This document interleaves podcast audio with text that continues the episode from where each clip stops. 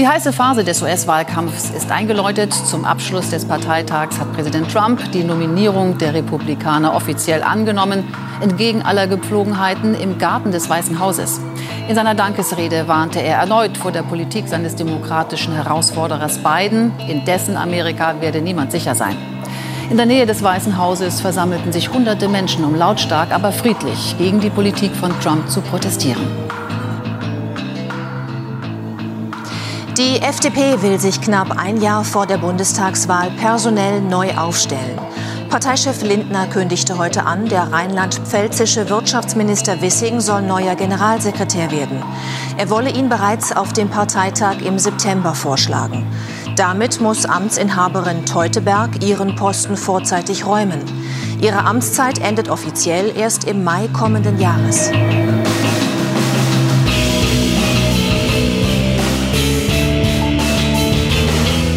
Und damit herzlich willkommen zu Episode Nummer 144 vom jungen politischen Podcast. Wie immer an meiner Seite, zumindest digital, Roman.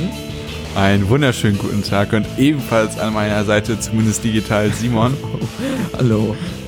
Ja, den Mathematikerinnen und Mathematikern unter euch dürfte wahrscheinlich auch aufgefallen sein, dass wir heute in der Folge 12 hoch 2 sind. Deswegen auch erstmal ein mathematisches herzlich willkommen aber ich kann vor allem Simon beruhigen, Mathematik wird für den Rest der Folge vollkommen irrelevant sein. Danke. Wir reden einfach straightforward über Politik und im ersten Teil wagen wir es ausnahmsweise mal wieder, und zwar einen Blick in die USA, denn dort haben die Parteitage der zwei großen Parteien stattgefunden, der Demokratischen und der Republikanischen Partei.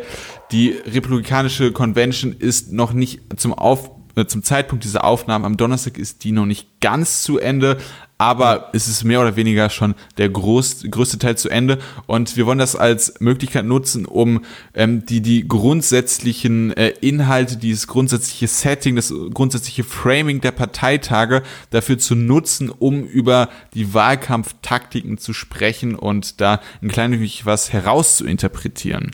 Das kann man so sagen, ähm, denn du hast ja absolut recht, äh, dass allein sozusagen auf diesen großen Parteitagen, die eben wirklich von Millionen Menschen live im Fernsehen verfolgt werden, eben eine ganz klare Message transportiert wird, die eben zeigt, wie die beiden Kandidaten und ihre Parteien den Wahlkampf angehen wollen. Und so ein bisschen ja über Messaging, Framing, Wahlkampf, Taktik geht's auch bei uns im zweiten Teil. Wir wollen über die FDP sprechen. Bitte Warum? Was? Ja, genau.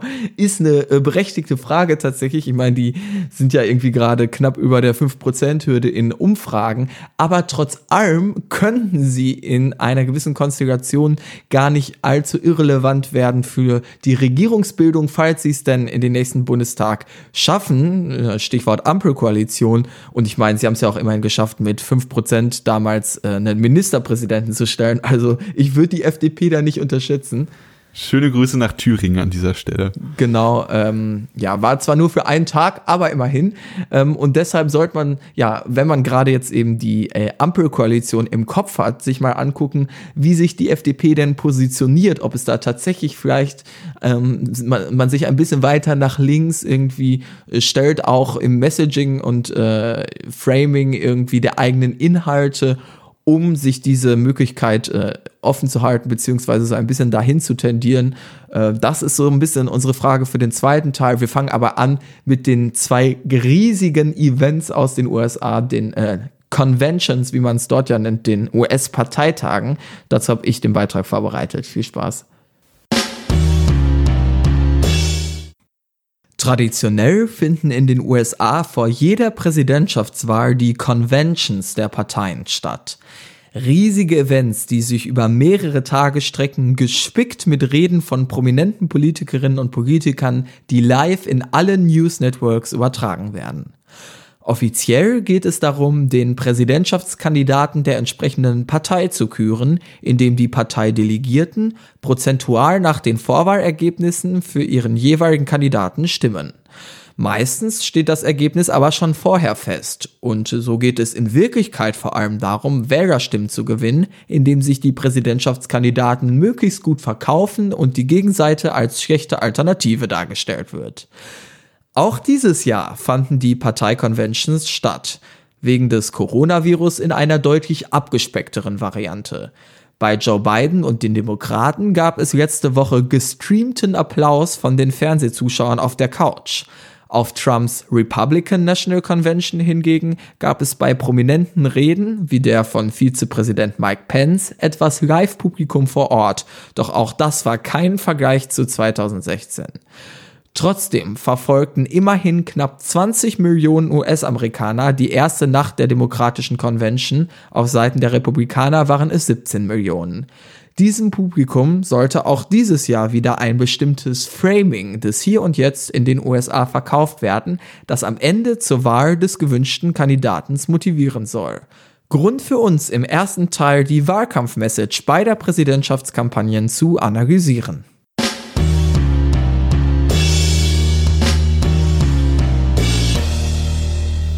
Doch bevor wir dies tun wollen, müssen wir unweigerlich nochmal über ja schon das Thema mal wieder in den USA sprechen und es ist Polizeigewalt gegen Schwarze.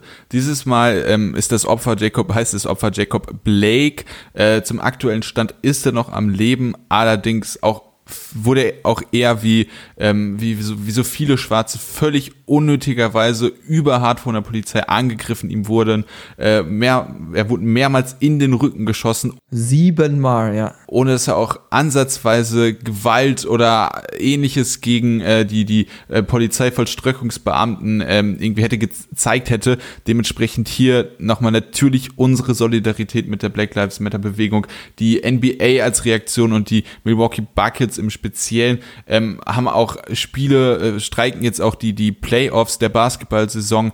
Also das Ganze nimmt nochmal mehr Fahrt auf und äh, wir, wir begrüßen das natürlich im einen Sinne, weil das total wichtig ist, äh, auf dieses riesige Thema Aufmerksamkeit äh, zu werfen. Andererseits ist es natürlich auch nicht begrüßenswert, dass es überhaupt notwendig ist, in diesem Maße darauf aufmerksam zu machen, weil das Problem halt leider Gottes immer noch so gigantisch groß ist und auch schon seit sehr, sehr langer Zeit in den USA existiert. Ja, eben genau das ist ja der Punkt. Also ich meine, tatsächlich kann man, glaube ich, sagen, wenn man sich die letzten Jahrzehnte anguckt, dass ähm, also eine sage ich mal, eine solche Präsenz, wie das Thema äh, Polizeigewalt gegen Schwarzes aktuell in den USA hat, es noch nie gab. Also selbst äh, zu Zeiten irgendwie von Dr. Martin Luther King ähm, war, war das äh, Thema nicht längst so präsent und waren die, war die Bewegung nicht längst so groß, wie sie aktuell ist in den USA. Das äh, klingt teilweise krass, wenn man sich vorstellt, dass eben MLK äh, und so weiter ja absoluter Unterrichtsstoff ist und äh, natürlich auch riesige Events waren, aber allein zahlenmäßig Black Lives Matter und ich glaube äh, insgesamt, wenn man sich sozusagen die Sympathiewerte anguckt und so das Verständnis in der Bevölkerung und auch die Solidarität in der Bevölkerung, zumindest über Umfragen, ähm, gibt es, äh, gab es noch nie eine so große ähm, ja, einheitliche Welle eben gegen Polizeigewalt in den USA, also damals Martin Luther King und so weiter, hatte viel mehr Gegner, als es Black Lives Matter aktuell hat, was einen so ein bisschen optimistisch stimmt, dass vielleicht irgendwie es tatsächlich da zu strukturellen Veränderungen mal kommt, was äh, die Polizei äh, insgesamt als Institution vielleicht auch angeht. Aber ja, äh, vielleicht ähm, leider versandet sowas ja häufig immer wieder, aber aktuell wird das Thema ja leider auch immer eben durch immer weitere prominente Fälle aufrechterhalten, aber diese Gewalt ist ja immer schon präsent gewesen in den Communities und für diese eben sowieso äh, immer ein Problem gewesen. Gut, dass es jetzt auch der breiten Masse und auch der weißen Bevölkerung eben ja. immer klar wird, wie groß dieses strukturelle Problem ist. Ein Nachtrag noch, es sind die Milwaukee Bucks, nicht die Buckets. Das vielleicht äh, hier, um ein NBA-Wissen einmal kurz zu korrigieren. Das nicht vorhanden ist. Äh, ja. ja, dann jetzt aber mal harter Cut, wie beim Basketball so typisch. Das ja. sage ich jetzt einfach mal. ja, ähm, da ist natürlich ein bisschen schwierig jetzt davon äh, abzuleiten in ein Jahr äh, weniger äh, relevantes Thema, was äh, natürlich aber halt ein vielleicht kontroverseres Thema, wofür ja unser Podcast eher angelegt ist, und zwar die äh, Parteitage und wie man so ein bisschen eben das Ganze interpretieren kann. Ich würde sagen, wir fangen einfach chronologisch mit dem DNC, äh, der Democratic National Convention an, also dem demokratischen Parteitag. Letzte Woche war der. und äh, wollen da einmal, würde ich sagen, kurz über die Redner und Rednerinnen ähm, und äh, ja, vielleicht so ein bisschen über ihr Setting und über ihre Aufmachung und auch über ihre Themen sprechen, um danach dann vielleicht zu gucken, was will man damit erreichen. Und ich würde einfach mal damit anfangen, dass dort ja wirklich äh, absolute Prominenz aufgelaufen ist, oder? Ja, auf jeden Fall. Prominentestes Beispiel ist wahrscheinlich, oder die prominenteste Person in diesem ganzen Kosmos ist per Definition wahrscheinlich Barack Obama gewesen, der ja. eine sensationelle Rede gehalten hat, der sich wirklich ungewöhnlich scharf gegen den äh, aktuellen Präsidenten äh, gestellt hat. Es gibt so ein, so ein informales, unausgesprochenes äh, Gesetz, dass äh, ehemalige Präsidenten eigentlich die aktuellen Präsidenten nicht kommentieren. Aber wenn man so jemanden wie Trump im Weißen Haus hat, dann ist so etwas natürlich äh, komplett veraltet und völlig richtig, dass äh, Konventionen äh, spielen keine Rolle mehr. Ne? Deshalb ist eine ja. unkonventionelle Herangehensweise hier ja völlig richtig, stimme ich dazu. Und wirklich sehr starke Rede, ebenfalls sehr starke Rede von seiner Frau Michelle Obama. Ähm, Michelle? Michelle Obama, Entschuldigung. äh, wir sind ja der junge Allmann-Podcast. Das hast du doch schon allein bei der 12 hoch 2 Aufmachung dieser Folge ja, du mitbekommen. Bist, äh, hier der 50% äh, junge Allmann-Podcast. Ja, ja. Ähm, nee, ich würde sogar fast sagen, ich fand die Rede von Michelle Obama noch stärker als die von Barack Obama, was äh, keine Kritik an Barack Obamas Rede war, sondern einfach äh, ein, ja, ein absolutes Lob für die äh, rhetorischen Fähigkeiten und die Präsenz von Michelle Obama. Also das ist wirklich fast unerreicht, würde ich sagen, was äh, die abliefern kann rhetorisch. So, it is up to us to add our voices and our votes to the chorus of history, echoing heroes like John Lewis who said, when you see something that is not right, you must say something. You must do something. That is the truest form of empathy. Not just feeling, but doing. Not just for ourselves or our kids, but for everyone, for all our kids. And if we want to keep the possibility of progress alive in our time, if we want to be able to look our children in the eye after this election, we have got to reassert our place in American history. And we have got to do everything we can to elect my friend Joe Biden as the next president of the United States. Auch ich bin, ich bin ja nicht mal ein großer Freund der Obamas oder irgendwie der o Obama Legacy der acht Jahre. Im Gegenteil, teilweise würde ich sogar sagen. Aber man muss eben erkennen, dass die eins können und zwar eben Messaging. Ganz klar. Also die können reden, die können sich verkaufen und das hat man hier auch absolut wieder gesehen. Wenn wir vielleicht so ein bisschen auf die Inhalte eingehen, gerade bei Barack Obama, du hast es schon gesagt, er hat den amtierenden Präsidenten kritisiert mit Namen und äh, er hat nicht nur sozusagen irgendwie einzelne Politikinhalte kritisiert, sondern ganz klar gesagt, dass der völlig unqualifiziert eben für dieses Amt ist, was natürlich eine absolut richtige Beobachtung ist, aber die Art und Weise, finde ich, wie er das klar gemacht hat, war eigentlich relativ interessant, oder? Ja, auf jeden Fall der, äh, also erstmal das Setting des, ähm, des äh, seiner Rede, ich weiß nicht, wo das war, war das in Philadelphia? Auf jeden Fall äh, hatte der einen, äh, einen, eine Abbildung eines Artikels der äh, amerikanischen Verfassung neben sich, wirklich war es ein Museum, aber auf jeden Fall, wie es in einem Museum gewesen wäre. Ich glaube, es war in einem Museum, ja, ja. Ja, und rhetorisch wirklich sehr stark. Äh, er hat angefangen, ähm, mit, mit äh, der, ähm, es ist ja immer so, dass der alte Präsident an den neuen Präsident das Oval Office und das Amt damit übergibt in einem Sinne.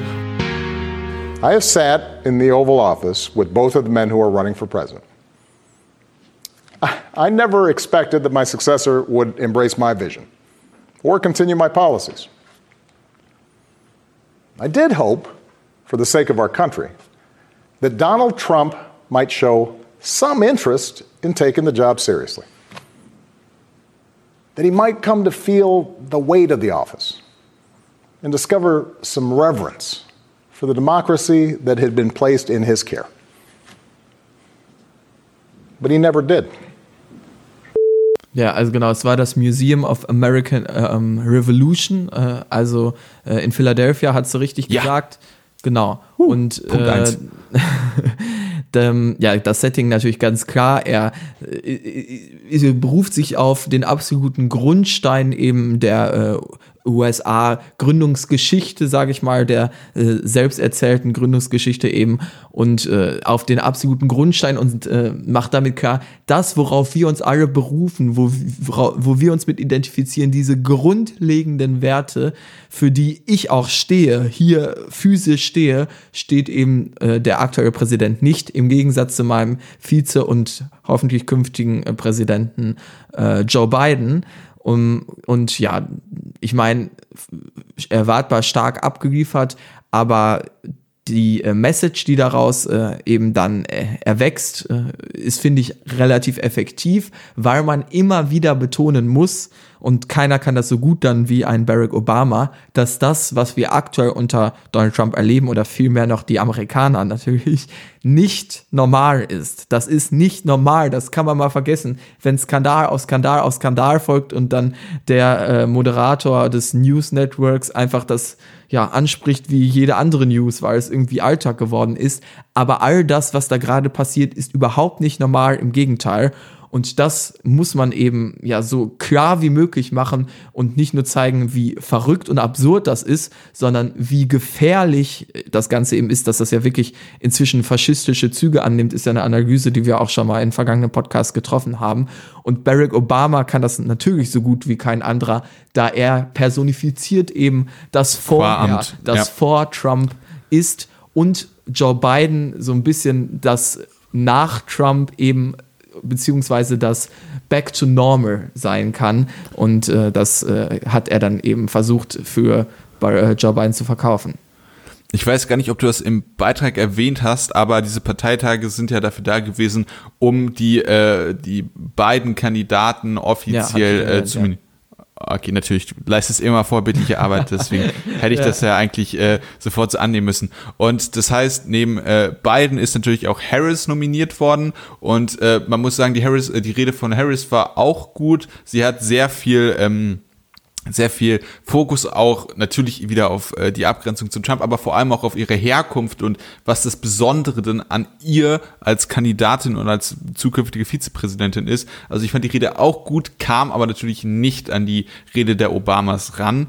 Äh, anders die beiden Rede, oder?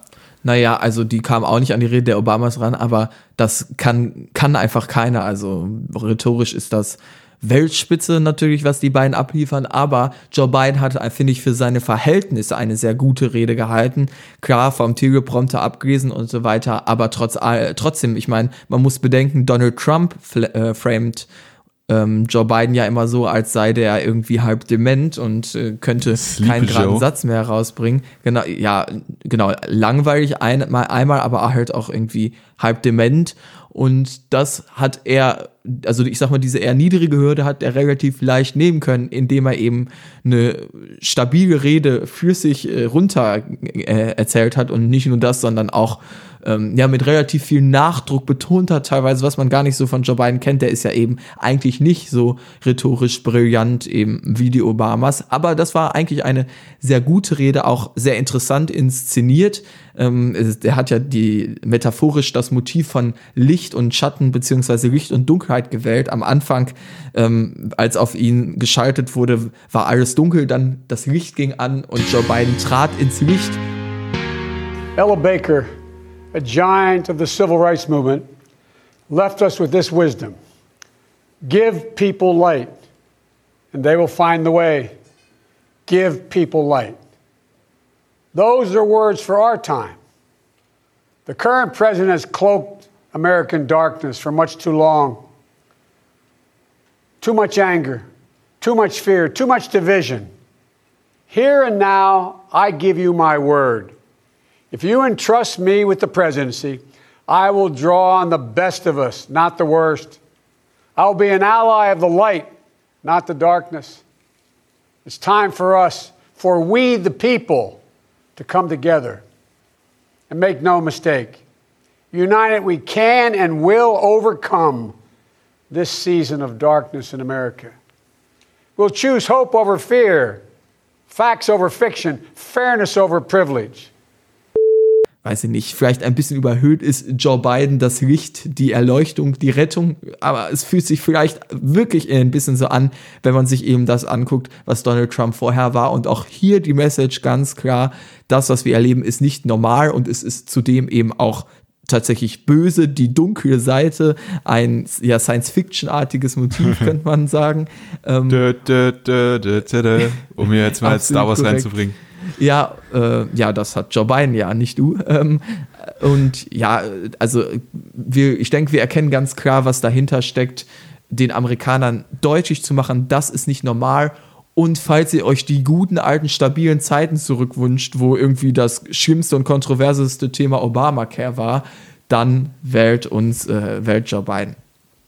Genau. Äh, was auch relativ bemerkenswert, ah, bemerkenswert ist das vollkommen falsche Wort, was auch geschehen ist, war die Rede von äh, Sanders, Bernie Sanders, dem, dem äh, institutionell größten Widersacher Bidens im Vorwahlkampf. Und äh, Sanders hat sich natürlich, wie er es auch schon zuvor getan hat, so bravourös und wirklich äh, stark voll auf die Seite von Biden geschlagen offensichtlicherweise äh, hat klar gemacht, warum man auch als, äh, als progressiver, als linker Demokrat Biden unterstützen muss, weil es hier einfach geht, das deutlich größere Übel und in diesem Vergleich kann man äh, Biden wahrscheinlich auch gar nicht mal als Übel äh, bezeichnen, weil man halt einfach das Ziel hat, Trump zu verhindern. Und das ist es, was es zu bewältigen äh, geht. Ähm, Simon würde ich jetzt einfach mal antizipieren, fand es wahrscheinlich ein bisschen blöd, dass äh, Simons äh, äh Lieblingspolitikerin Alexandria Ocasio-Cortez nur relativ kurz reden durfte, aber naja, sie hat auch das geredet. Es geht gar nicht darum, wie ich das jetzt finde, sondern ich, da muss ich jetzt einfach sagen, verstehe ich so ein bisschen auch die Herangehensweise nicht ähm, der Organisatoren eben dieses Parteitags, weil äh, ganz klar sein muss natürlich, was die äh, Demokraten versuchen, ist eine möglichst breite Wählerschaft eben reinzuholen, um möglichst viele Menschen zu mobilisieren für Joe Biden. Und der Fokus war ganz klar eben natürlich auch nochmal darauf, irgendwie Republikaner, moderate Republikaner eben zu mobilisieren für äh, Joe Biden, indem Joe Kasich, ein sehr prominenter Republikaner, der eigentlich nicht sehr viel mit den Demokraten zu tun hat, inhaltlich trotzdem sehr viel Redezeit bekommen hat, um für Joe Biden zu sprechen, wo man halt sieht, ähm, hier geht's nicht mehr um irgendwie grundsätzliche politische Unterschiede. Joe Kasich ist ein Abtreibungsgegner zum Beispiel, der irgendwie seine politische Karriere lang äh, Planned Parenthood, das Abtreibungsprogramm da defunded hat. Aber er ist zumindest eben ein, äh, einer, der an die amerikanischen Institutionen irgendwie an das Präsidentenamt in seiner konventionellen Art nicht nur als äh, Wahlkampfmechanismus und, äh, weiß ich nicht, äh, egozentrische äh, Möglichkeit, sich äh, egozentrisch noch weiter auszuleben versteht und äh, eben diese grundlegenden Glauben äh, an die Grundlagen der USA und Demokratie reichen dann eben schon, um die Seiten zu wechseln in großen Anführungszeichen. Ich meine, der Republikanische Partei ist nicht mehr das, was sie mal war. Was ich sagen wollte, ist, dass das natürlich verständlich ist einerseits, Andererseits aber müsste meiner Ansicht nach auch ähnlich präsent der linke Flügel versucht werden, ins Boot zu holen und dass da die absolute Galionsfigur nach Bernie Sanders, Alexandria Ocasio-Cortez eben eine Minute lang da eben nur sagen kann, dass sie Bernie Sanders nominiert, wie das halt ganz klassisch auf diesem Parteitag äh, funktioniert und nicht darüber hinaus irgendwie eine große Rede halten konnte, verstehe ich nicht, weil gerade der linke Flügel auch gar nicht so unwichtig ist. Hätten alle Bernie Sanders-Unterstützer 2016 16 Künden gewählt, wäre sie Präsidentin geworden. Also es macht durchaus Sinn, diesen Flügel zu mobilisieren und deshalb verstehe ich das dann am Ende nicht. Aber insgesamt die Message dieses Parteitags äh, ist eigentlich relativ klar gewesen. Wir brauchen ein Back to Normal. Das, was wir aktuell erleben, ist völlig verrückt und wirklich auch bösartig im negativen Sinne. Die dunkle Seite, das Coronavirus, Donald Trump hat Hunderttausende Tode zu verantworten. Ähm, eine absolute Failure in äh, jeglicher Hinsicht. Ähm, wir sind im absoluten Chaos und wir brauchen wieder Stabilität. Würdest du so dieser grundsätzlichen, kurz gefassten Analyse zustimmen? Ja, das Framing stimmt ja natürlich auch. Also es geht hier Sanity gegen Insanity, äh, Verrücktheit gegen äh, Ver Verstandeskraft, das, die man noch besitzt und äh, darauf muss man es herunterbrechen und halt an ja, diesem auch Bösartigkeit. Ich finde Verrücktheit im Deutschen, das äh, klingt immer so. Äh, ja, der ist halt ein bisschen, der ist verrückt, aber. Ja, als ob er da nicht streng schuld wäre, ne? dass man sozusagen das Opfer seiner selbst ist, aber Ja. Trump ist selber Täter, das stimmt. Genau. Ja. Absolut äh, und äh, kriegt äh, in den letzten Wochen und Monaten immer faschistischere Züge noch an sich, wenn man sich diese ganze äh, Post-Office-Debatte da anguckt. Genau. Jetzt zu dem äh, zu der RNC, der Republican National Convention, ähm, wo eigentlich hatte ich mal ver- vermeint zu hören vorher, es wohl hieß, dass man versucht, einen optimistischeren Parteitag zu gestalten, weil die Demokraten natürlich relativ äh, klar und deutlich die USA als absolutes Chaosbild gezeichnet haben und die Republikaner vielleicht dann als Gegenstück sagen könnten, hey, eigentlich ist es doch gar nicht so schlimm, aber ich meine, das ist natürlich eine relativ schwierige Message in Anbetracht der Corona-Krise und äh, ja, absoluten, äh, ja, der ganzen Polizeimord-Debatte und so weiter. Also eine solche Message ist schwierig zu transportieren und ich muss auch sagen, im Endeffekt habe ich das auch so nicht gesehen. Es gab, fand ich, nicht so wirklich eine einheitliche Message. Äh, Mike Pence, der Vizepräsident, auf der einen Seite hat so ein bisschen ja versucht irgendwie zu beruhigen, eben genau das vielleicht noch zu transportieren, was ich gerade beschrieben habe, von wegen, naja, äh, Donald Trump, äh, eigentlich so schlimm ist es doch gar nicht, er hat gute Arbeit geleistet, indem er eben den Einreisestopp für China verhängt hatte und damit Leben gerettet. Ähm, es gab vorher eine gute Wirtschaft vor Corona und so weiter. Ähm, aber ja, richtig überzeugend hat das Ganze natürlich nicht gewirkt, aber es war noch ansatzweise ertragbar im Vergleich zu einigen anderen Sachen, die man sich da antun musste. Ich meine, das Paar, das damit bekannt wurde auf Social Media, dass es irgendwie bewaffnet äh, auf Demonstrationen, äh, Demonstranten gezielt hatte. Ich weiß nicht, ob ihr euch an die Bilder erinnert von diesem, äh, ich sag mal, älteren, weißen, reichen Paar da. Die haben einen Slot auf dem Parteitag der Republikaner bekommen, um da eine Rede zu halten und auch äh, ähm, eine äh, ähm, ja, Cam Campaign-Beraterin für Donald Trump, Kimberly Guilfoyle zum Beispiel, hat ihre ganze Rede schreiend absolviert. America, it's all on the line. President Trump believes in you. He emancipates and lifts you up to live your American dream. You are capable. You are qualified. You are powerful and you have the ability to choose your life and determine your destiny. Don't let the Democrats take you for granted. Don't let them step on you. Don't let them destroy your families, your lives, and your future. Don't let them kill future generations because they told you and brainwashed you and fed you lies that you weren't good enough. Völliger Wahnsinn. Äh, Ein ja, Parteitag aller, wie man ihn erwartet hat, wahrscheinlich, oh- ohne klare Message und mal wieder Insanity völlig verrückt. Ja, man kann zugute halten, dass die ähm, Key-Speaker, die, die Hauptsprecher ähm, an diesem äh, Hauptredner, dass die gendermäßig, ja, doch 50-50 ausgeglichen waren. Es gab dann am Ende des Tages aber schon einen leichten genetischen Bias und der war Richtung Trump, denn gefühlt durften wirklich alle von Trumps Kinder mal sagen, was sie von Papi denken. Ja, die Hälfte aller Redner äh, waren, äh, also der Key Speaker, die du gerade angesprochen hattest, waren aus der Trump Family. Also Ja, das ist äh, wirklich unfassbar. das wirkt auch doch schon so wie, ja, wir haben irgendwie nicht so wirklich jemanden außerhalb des familiären Umfelds gefunden, der sich positiv für Donald Trump äußern möchte. Also was ist das denn für eine Message? Und Fun Fact des Tages, weißt du, welcher äh, Präsidentschaftskandidat dem anderen Präsidentschaftskandidaten Vetternwirtschaft vorwirft? Ja, es ist Trump, der Biden und Hunter Biden da Vetternwirtschaft vorwirft. Also absolut abstrus. Und äh, man hat da wahrscheinlich echt einfach keine Leute gefunden, dass selbst die andere Tochter von Trump sprechen musste. Also nicht Ivanka, sondern die andere. Lara. Äh, ja, genau.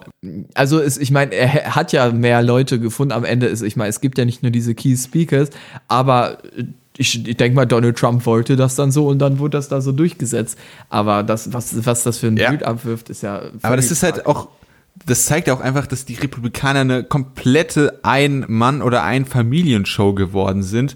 Und äh, Ähnlich das ist wie jetzt, die Partei, die wir gleich besprechen werden, ja. Ja, boah, das ist ja wirklich super Connection. Äh, also wirklich faszinierend. Aber wir, wir wollen jetzt auch mal interpretieren an äh, interpretationstechnisch, ich finde einfach neue Wörter, an äh, den, den RNC, an die RNC noch rangehen. Wie ist denn da deine Analyse? Ich hatte ja schon so ein bisschen jetzt eben das angesprochen mit Mike Pence, äh, dass der so ein bisschen diese ähm, ruhigere Art, den ruhigeren Part eingenommen hat, den er ja schon immer einnehmen sollte, weshalb er ja auch zum Vizepräsidenten, glaube ich, gemacht wurde, um irgendwie den Gegenpol darzustellen gegen diesen völlig verrückten Donald Trump. Ähm, und es ging auch um irgendwelche Christen noch, ne? Die er irgendwie gewinnt, weil. Ja, natürlich, er ist, das ist so ein absolut stockkonservativer Schwulenhasser. Ähm, ja, aber eine eher ruhige Persönlichkeit, sag ich mal. Und das hat er einigermaßen gut gemacht. Also ich meine, es ist halt einfach nicht möglich, den Jetzt-Zustand einigermaßen glaubhaft als gut zu verkaufen, aber im Rahmen seiner Möglichkeiten war das eine gute Rede und vor allem im Vergleich zum dem Rest, was wir da sehen mussten, ich hatte es ja vorhin schon angesprochen, ja, fast schon äh, eine Wohltat für die Ohren, aber mehr auch nicht. Ja, was äh, keine Wohltat für die Ohren, sondern Skandal war, war der Auftritt von Mike Pompeo, dem Secretary of State, dem Außenminister. Denn ähm, üblich ist es also normalerweise ist es so, dass man als Regierungsamt nicht parteipolitisch in Wahlkampf etc. und so eingreift auf solchen Conventions. Und Pompeo, der Außenminister, war trotzdem einfach dort, hat auf dem Parteitag gesprochen, hat damit ja. äh, einen, äh, einfach eine Konvention gebrochen. Und äh, da sieht man ja einfach, wie äh, abstrus äh, Trump mit demokratischen äh, Grundkonsensen ja, also da, umgeht. Ich meine, das ist jetzt klar auch mal wie eine Konvention, die gebrochen wurde. Ich meine, Donald Trump äh, und seine Leute haben da schon deutlich schlimmere äh, Dinge getan, als irgendwie mit solchen irgendwie Gentleman Agreements oder wie man das vielleicht bezeichnen würde, da zu brechen. Ähm, aber ja, es ist eben nichts mehr dort konventionell, wie wir es sehen in den USA. Und das Problem finde ich, wenn wir jetzt so versuchen, das Framing hier raus zu analysieren, ist, dass es einfach kein inhaltlich einheitlicher Parteitag war. Also da gab es keine klare Message, irgendwie jeder hat was anderes gesagt. Ähm, die einen haben irgendwie gesagt, äh, ja, unter Mike Pence, ja, uns geht's, äh, geht's doch eigentlich ganz gut, ist doch eigentlich alles okay, während die anderen gesagt haben, es ist das völlige Chaos auf den Straßen, so wird die Präsidentschaft Joe Biden aussehen, wenn man sich denkt, aber dieses Chaos auf den Straßen passiert doch gerade unter der Präsidentschaft Donald Trump. Also was wollt ihr ja, jetzt sagen? Simon, komm nicht mit deinen Fakten, also wirklich. ja, also ja, völlig abstrus teilweise natürlich diese gewisse äh, Basis an Trump-Jüngern, die es halt eben gibt in den USA, werden dann von so völlig äh, bescheuerten äh, Rednerinnen und Rednern, die eben ihre ganze Rede durchschreien, da dann auch teilweise vielleicht äh, erreicht und mobilisiert aber die Republikaner liegen ja in Umfragen aktuell klar hinten, beziehungsweise Donald Trump. Und da gilt es dann, die Wählerbasis zu erweitern. Das sollte das Ziel der RNC äh, gewesen sein, eigentlich für die Republikaner. Das sehe ich nicht, wie das funktionieren soll mit dieser ja, Shitshow, wie man äh, in den USA sagen würde. Ja, also Trump ist ja wirklich in äh, Umfragen, äh, also im Popular Vote, der jetzt nicht so relevant ist, aber auch in den Battleground States, in den Staaten, wo es wirklich darum geht, die Staaten zu gewinnen, um dann das Electoral College zu gewinnen, da liegt er auch hinten. Also du hast eigentlich müsste eher im, äh, im, im äh, republikanischen Sinne Linkkehr, hier ist der Komparativ sehr wichtig, äh, werden, um dann sozusagen äh, zu versuchen, seine, seine Base bei sich zu behalten, aber noch so ein paar Leute von den Republikanern für sich zurückzugewinnen. Ob das überhaupt noch möglich ist, weil äh, ist eine gute wenn, Frage, ja. ja, weil wenn man als Republikaner seiner eigenen Partei aufgrund einer Person oder aufgrund des Präsidenten abgeschworen hat, dass man dann noch durch ja dieses eine kleine äh, Appeasement-Stück äh, gebe ich dir ähm, zurückgewonnen werden kann, das ja gut, ist, also man muss halt versuchen dann eben diesen Republikanern klar zu machen, dass unter Joe Biden eben es für sie äh, schlimm ist, weil klar den Privilegierten ging es unter Donald Trump nicht schlecht, ne? Also die Reichen wurden reicher durch äh, Steuerkürzungen Dow Jones und so weiter. geht's gut.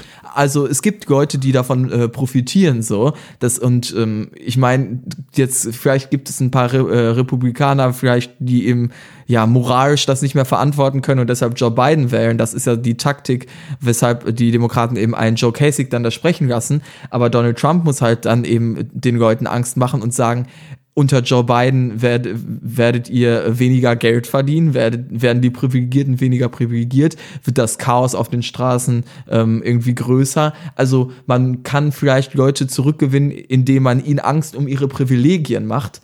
Aber dann Donald Trump müsste halt, um vielleicht eine solche Art von Menschen anzusprechen, dann, die jetzt aktuell eher zu Joe Biden tendieren, einfach sich rationaler verkaufen. Und das macht er gar nicht. Er schießt sich immer weiter selber ins Knie. Ähm, es gibt jeden Tag eine neue absurde Schlagzeile und ich glaube, das Kampagnenteam um Donald Trump ist wirklich verzweifelt, weil die sehen ja ihre Datenanalysen und wissen, wie man handeln müsste. Und der Präsident macht halt einfach das, was er immer machte.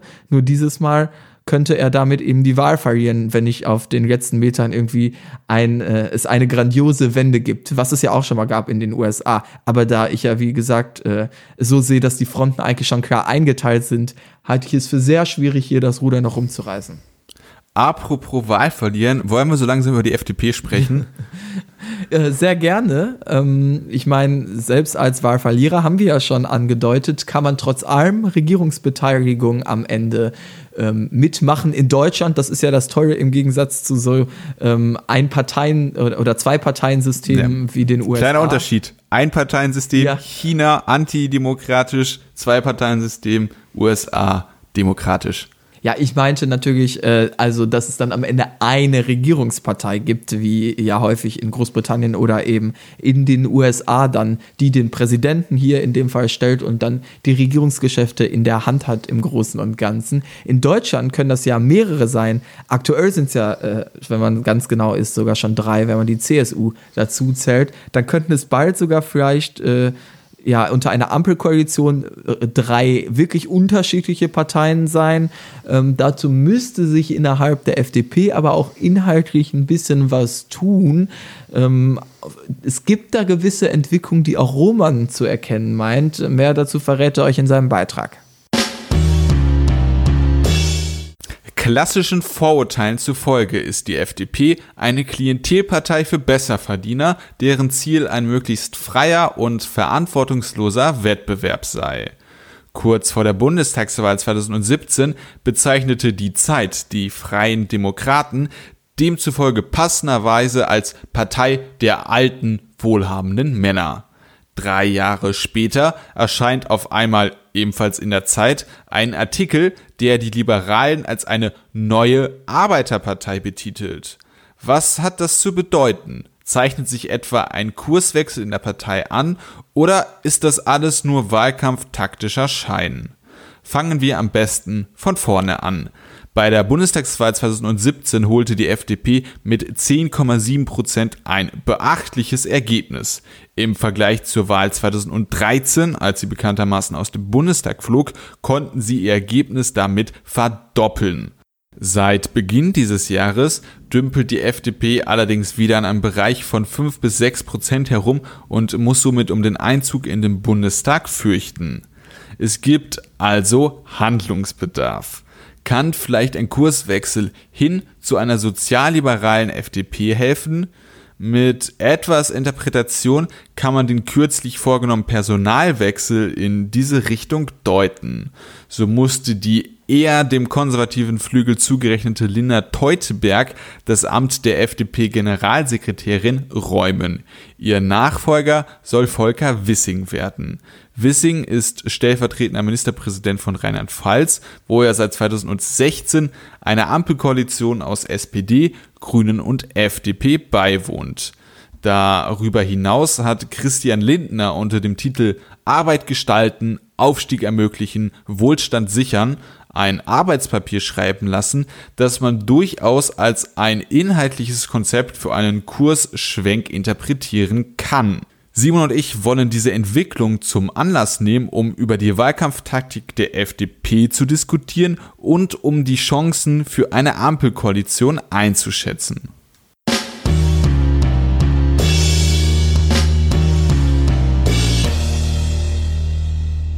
Also vorausgesetzt überhaupt erstmal, die FDP möchte regieren, das war ja auch nicht immer der Fall. Stimmt. Dann äh, gäbe es die Möglichkeit in dieser Ampelkoalition. Und du hast ja so ein bisschen eben diesen, äh, ja, den Austausch da im Generalsekretariat der FDP beschrieben. Oh. Tolles deutsches Wort. Ja. Äh, du würdest du denn tatsächlich sagen, dass sich das ähm, lesen lässt als eine ja, politische Neuausrichtung der FDP? Also der personelle Wechsel jetzt von Linda Teuteberg zu Volker Wissing nur mit sehr viel Wohlwollen.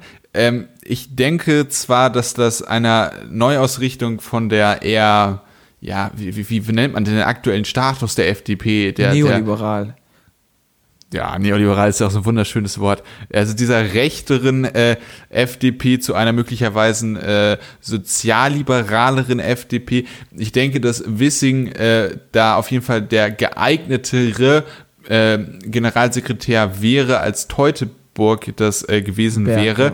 Ähm, aber ich äh, würde jetzt auch nicht sagen, dass dieses Amt notwendigerweise die entscheidende Zäsur ist. Ich denke aber, dass ähm, man da bei der FDP jetzt gerade äh, strategisch überlegt, wie man den Wahlkampf angeht und äh, da aktuell Ideen sammelt, beispielsweise auch mit diesem Arbeitspapier, was ich im Beitrag erwähnt habe. Und äh, wenn man dann zu dem Ergebnis kommt, dass eine sozialliberale Linie, inwieweit das nur oberflächlich ist, dass die FDP sich mal wieder neu anmalt, aber äh, inhaltlich nur so ein, zwei Sachen ändert, um irgendwie Das ein hat paar ja schon mal gut geklappt bei der letzten Bundestagswahl, ja. ja, aber hat so ein paar, ein, zwei Kernsachen vielleicht ändert, um damit gut argumentieren zu können, aber sonst wirklich nur die Farbe ändert. Ähm, das wäre eine Möglichkeit. Oder vielleicht, dass man da ähm, inhaltlich auch tiefer reingeht. Da ein Grundstein könnte dieses Papier sein. Das äh, vermag ich nicht zu, zu entscheiden, aber ich denke auf jeden Fall, dass man sich diese Option damit auf jeden Fall äh, ähm, mehr als nur lässt. Also dass man da auf jeden Fall, ich weiß nicht, ob es ein Plan B oder ein Plan A ist, da müsste man jetzt die ähm, innerparteilichen Diskussionen der FDP besser kennen, aber auf jeden Fall, dass es eine Möglichkeit ist. Und man kann sich ja durchaus fragen, unter welchen Situationen das möglicherweise sinnvoll ist. Denn äh, wir stellen uns das mal vor, zwar aktuell unwahrscheinlich, aber März würde äh, CDU-Vorsitzender und vor allem Kanzlerkandidat werden. Wozu braucht man dann noch eine FDP in dem, der aktuellen Situation? Ja, das äh, ist eine berechtigte Frage. Ähm, auf jeden Fall.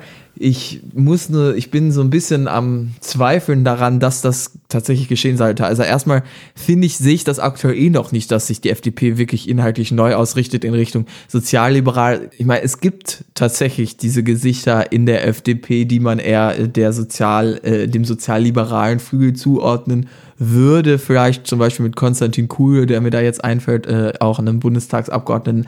Aber ich sehe nicht, dass die die Mehrheit in der Partei wirklich ausmachen. Und auch Christian Lindner hat ähm, in der ganzen Legislaturperiode jetzt, äh, in der wir uns aktuell befinden, ähm, die Regierung immer von rechts eigentlich attackiert. Selbst während der Corona-Krise hat er so ein bisschen dann den Anti-Lockdown, Anti-Corona-Maßnahmen Oppositionellen gemacht und sich damit viel eher bei der AfD als eben bei ähm, der linken Opposition um Grüne und Linke äh, positioniert und somit ja, jetzt auf einmal so eine 180-Grad-Wende hinzulegen, ist erstmal nicht glaubwürdig.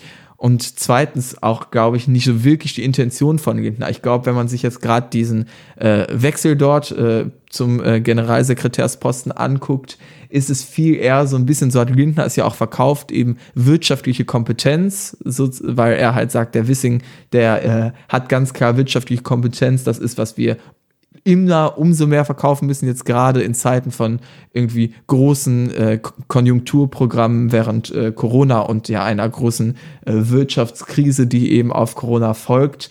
Wissing ist auch, äh, ja. Wirtschaftsminister in Rheinland-Pfalz. Genau, deshalb. Also von mir aus, ich meine, das finde ich zumindest eine nachvollziehbare Erklärung, ob es da irgendwelche innerparteilichen äh, Themen gibt, die es am Ende waren, ist mir relativ egal. Aber ich sehe keine sozialliberale Wende und halte damit auch die Ampelregierung für nicht wirklich realisierbar. Ich meine, wir müssen uns erinnern, die FDP ist äh, aufgrund von zumindest vorgeschobenen inhaltlichen Gründen aus einer möglichen Jamaika-Koalition äh, ausgetreten, bevor es sie überhaupt gab. Wie wollen die dann eine Ampelkoalition mitmachen? Also da bräuchte es wirklich eine solche inhaltliche Ausrichtung, dass eigentlich auch ein Christian Lindner das nicht mehr äh, vertreten könnte. Also da bräuchte es eine personelle Umstrukturierung am Ende auch an der Parteispitze, um das irgendwie glaubhaft zu verkaufen. Also man muss natürlich, also es hängt natürlich dann auch von den äh, Grünen und äh, der SPD ab. Und äh, wenn die ähm, Grünen jetzt weiter auf Schwarz-Grün-Kurs sind, jetzt nicht mit diesem Koalitionsziel, sondern mit der inhaltlichen Ausrichtung und ja. äh, die SPD äh, Scholz-Politik macht im Wahlkampf, dann äh, und dann halt die die ähm, FDP drüber hinaus so leicht dieses äh, diesen sozialliberalen Anstrich hat, dann kann ich mir das auf jeden Fall schon vorstellen. Ähm, aber es ist, denke ich, auf jeden Fall schwierig und äh, ich also äh, die, die, die SPD und gerade Scholz wird ja wirklich eine entscheidende Rolle spielen, weil ich glaube, Scholz hat ja jetzt auch gesagt, dass eine Koalition mit den Linken, dass er das nicht ausschließt, aber er hat das ja immer so grummelig gesagt. Also er ist jetzt kein Fan der Linken und der, der nee, Linkspartei. Scholz ist kein Linker in der SPD und somit natürlich auch keiner, der wirklich unbedingt mit den Linken dann äh, an erster Stelle gerne kooperieren würde. Aber die SPD-Spitze äh, und eigentlich auch ähm, die Partei Partei als solche hat sich ja neu nach links ausgerichtet und hat als erklärtes Ziel, so wie ich das verstehe, Rot-Rot-Grün. Ähm, und dem müsste er sich dann eigentlich fügen, meiner Ansicht nach. Also ich halte Rot-Rot-Grün für realistischer als eine Ampelkoalition. Inwiefern das am Ende von den Prozenten hinhaut, muss man dann natürlich nochmal sehen. Das können wir jetzt ein Jahr vor der Bundestagswahl noch nicht sagen. Aber wenn beide Optionen offen sind, halte ich Rot-Rot-Grün für realistischer. Also da, äh, da die äh, äh, SPD für Rot-Rot-Grün kämpft, die Linke für Rot-Rot-Grün kämpft, keiner so richtig für die Ampel kämpft, denke ich auch, dass äh, Rot-Grün realistischer ist. Die Frage ist jetzt allerdings auch, und äh, das könnte dann vielleicht eine strategische Komponente von Lindner sein, wenn man sagt, Lindner geht es wirklich gar nicht um Inhalte, sondern nur um politische Taktik, dass man äh, wenn die SPD wirklich linker wird, dass man da ein gewisses Klientel an SPD-Wähler äh, verliert und da Potenzial besteht für die FDP draufzuspringen. Ich habe jetzt keine, ähm, keine demoskopischen äh, Analysen dazu gesehen, wie groß diese Gruppe ist. Aber wenn diese Gruppe existiert, dann wäre das ja auch ein, äh, ein, ein Ansatz, ob die FDP das wirklich mit einer inhaltlich Neuausrichtung macht oder nur mit einem neuen Anstrich. Das ist natürlich die andere ja. Frage. Aber also, diese Gruppe dann äh, zu erobern. Ähm, also du spielst jetzt gerade auf eine Gruppe an, die irgendwie die äh, Schröder-SPD samt Harzreform irgendwie abgefeiert hat. und Jetzt, jetzt nicht so krass, aber die, äh, also eher Seeheimer äh, Kreis. Sowas, genau. Okay, ja, aber also ich meine, diesen Flügel gibt es sehr stark in der SPD als Partei. Aber die SPD-Wählerschaft ist ja über die letzten Jahrzehnte massig geschrumpft, genau weil die SPD diese Politik gemacht hat. Ich glaube nicht, dass es wirklich Wähler gibt, die froh über die Harzreformen sind. Ja, aber wer, wer, wer, aber wer ist der SPD denn weggelaufen? Der SPD sind doch die, äh, klingt jetzt hart, aber eher die ungebildeten Arbeiter weggelaufen, die man mit äh, äh, Fremdenfeindlichkeit oder äh, linkerer äh, Linkspopulismus, linkerer ja, Politik. Also das finde ich äh, ist jetzt ein sehr überzeichnetes Bild erstmal, aber ich stimme dir zu, dass die SPD nicht mehr wirklich eine Arbeiterpartei, sondern eine Akademikerpartei geworden ist, absolut. Aber ich meine, ich finde deine ganze Argumentationslinie irgendwie Rechte aus der SPD für die FDP abzugreifen schon komisch, weil warum nicht zu den Grünen gehen, falls die SPD jetzt auf einmal eine krasse Gegenwende machen sollte? Und zweitens, die SPD hat gerade Olaf Scholz nominiert. Also bitte. Ähm, ja, außerdem, das ist, ja. ja, aber das ist, das, das ist natürlich die Frage, wie äh, die SPD sich ausrichtet und was war meine Argumentation jetzt, äh, was weiß ich, Linksruck in Anführungszeichen SPD, dann hätte man natürlich, äh, könnte die FDP vielleicht mit dem sozialliberalen Kurs Wähler gewinnen, aber dann wäre die SPD ja links und das wäre dann ja wieder ein Problem inhaltlicher Natur für ein Koalitionsbündnis. Da würde sich dann die äh, die äh, Ampelkatze selber in den Schwanz beißen. Aber das ist, also, es ist dann auf jeden Fall schwierig. Ich, ich sehe jetzt auch nicht die, äh, den, die, den direkten Weg für eine Ampelkoalition. Nee, es gibt ein paar Julis auf Twitter, die davon irgendwie träumen, aber ich sehe keinen realistischen Anhaltspunkt für diese Option.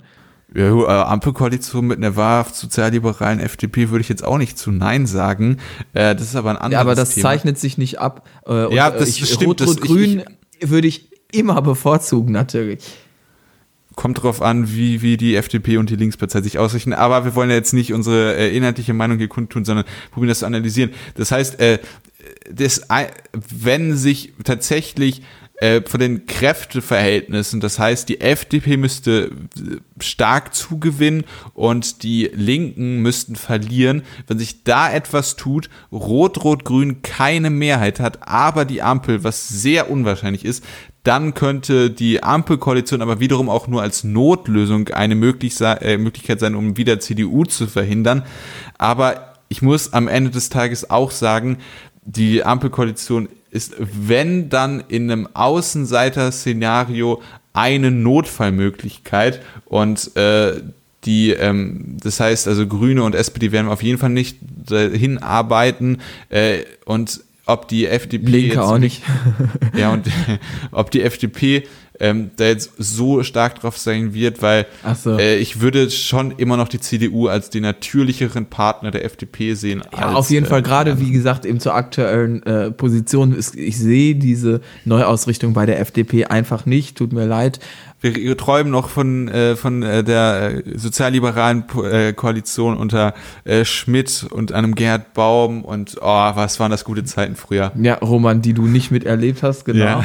Ähm, ich muss zu dem äh, Fazit kommen, dass ich diesen, äh, diese Neuausrichtung nicht sehe und es auch insgesamt nicht für wirklich realistisch halte, dass die FDP eine große Rolle spielen wird. Jetzt gerade in der entscheidenden äh, ja, Frage, die die FDP ja, wo sie eigentlich immer sagt, wir sind irgendwie die Kompetenten, wenn es um Wirtschaftsfragen geht. Jetzt in der großen Wirtschaftskrise ist die FDP eine kaum sichtbare Oppositionspartei, während ähm, die Menschen, die jetzt aktuell die Wirtschaft gestalten, wie Olaf Scholz oder von mir aus auch Angela Merkel, sich eben bei den Regierungsparteien befinden. Und somit ist die FDP, hat sich ein bisschen ins Abseits manövriert eben selber.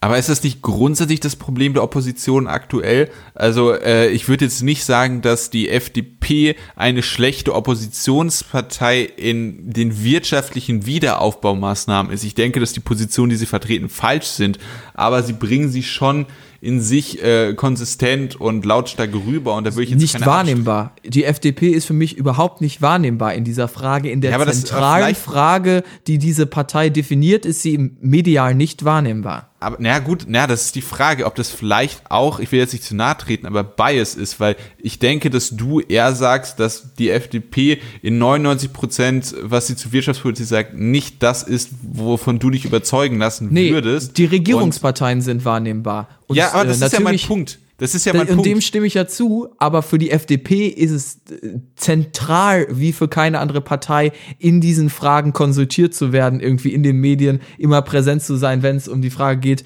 äh, Also das wie viel heißt- Staat darf in, der, äh, in die Wirtschaft und so weiter. Und andere Parteien wie die Grünen leben von anderen Fragen auch, wie der Frage Klimawandel. Und die FDP hat in ihrer zentralen Frage jetzt eben keine Präsenz.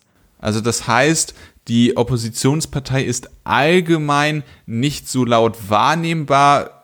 Also alle Oppositionsparteien allgemein in diesen wirtschaftlichen Wiederaufbausachen. Nur für die FDP ist das schlimmer. Ja, weil es für sie, Okay, gen- genau, weil es für sie verstanden. zentral definierend ist, in diesen Fragen konsultiert zu werden. Und sie haben keine anderen Themen, die sie so sehr definieren. Bei den Grünen wäre es der Klimawandel, bei äh, den Linken, was weiß ich, Mindestlohn und andere äh, linke Politik, genau. Und die bei den bei der AfD Fremdenfeindlichkeit und bei der FDP, ne, ja, wir Ja. merken es alle. Gut. ja. Dann, äh, also vielleicht nochmal mein Fazit. Ähm, ich denke auch nicht, das hat Simon relativ gut gezeigt, dass äh, Rot-Rot, äh, dass die Ampelkoalition, ähm, also erstmal, dass sie wird kein Ziel von einer Partei sein und wenn dann nur eine, ähm, eine Notlösung, die unwahrscheinlich ist. Aber Wenn ich überhaupt von der FDP. Aber ja, aber äh, ich kann mir vielleicht vorstellen, dass äh, die, die ähm, FDP Wähleranalysen macht und sich erhofft, im SPD-Zentrum, äh, im äh, Seeheimer äh, äh, Kreis jetzt sehr überspitzt äh, gesagt, dort äh, äh, Wähler zu gewinnen. Und deshalb aus opportunistischen Gründen sich anders anstreicht.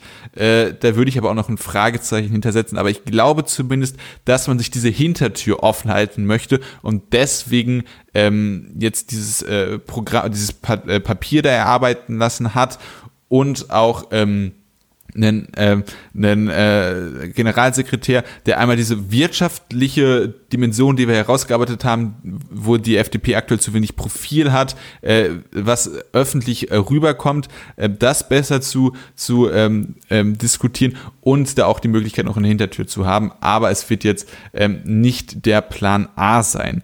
Ja, Was ich glaube, man muss einfach auch dazu sagen, glaube ich, in der Partei gibt es halt selbst noch Uneinigkeiten. Also dieses Papier, was du ansprichst, ist ja von eher sozialliberalen ähm, Menschen aus der Partei äh, verfasst worden. Zumindest aber die, man eher in diese Ecke drängt. Und äh, ich, die Frage ist vielleicht auch am Ende, ob die sich durchsetzen können, was ich halt aktuell noch nicht Ja, sehe. es ist nur ein Vorschlag, aber das Papier ist auf, äh, auf Bitten von Christian Lindner ähm, erarbeitet worden. Dass okay dann ja vielleicht das, sozusagen als Diskussionsbeitrag kann man das wahrscheinlich sehen.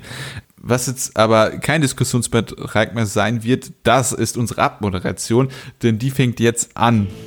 Hallo, Punkt. Willkommen im, genau, äh, keine Wiederholung. Willkommen, ja, willkommen im äh, Verabschiedungspart dieser Folge. Ihr könnt uns sehr gerne, könnt sehr gerne bewerten, wenn das geht, auf der Plattform, wo ihr uns hört. Wenn es nicht geht, dann einfach dafür sorgen, dass es geht. Ihr könnt gerne kommentieren auf jupopodcast.wordpress.com oder einfach über den Link in der Podcast-Beschreibung. Ihr könnt uns sehr gerne folgen auf Twitter. At jupopodcast ist der Twitter-Handle dort. Kriegt ihr immer die neuesten Informationen. Simon, habe ich etwas vergessen? Nichts Zentrales. Falls ihr, warum auch immer, nochmal die Beiträge nachlesen wollt, könnt ihr das natürlich auch. Aber ich denke, das wisst ihr alle schon längst. Bis nächste Woche. Ciao.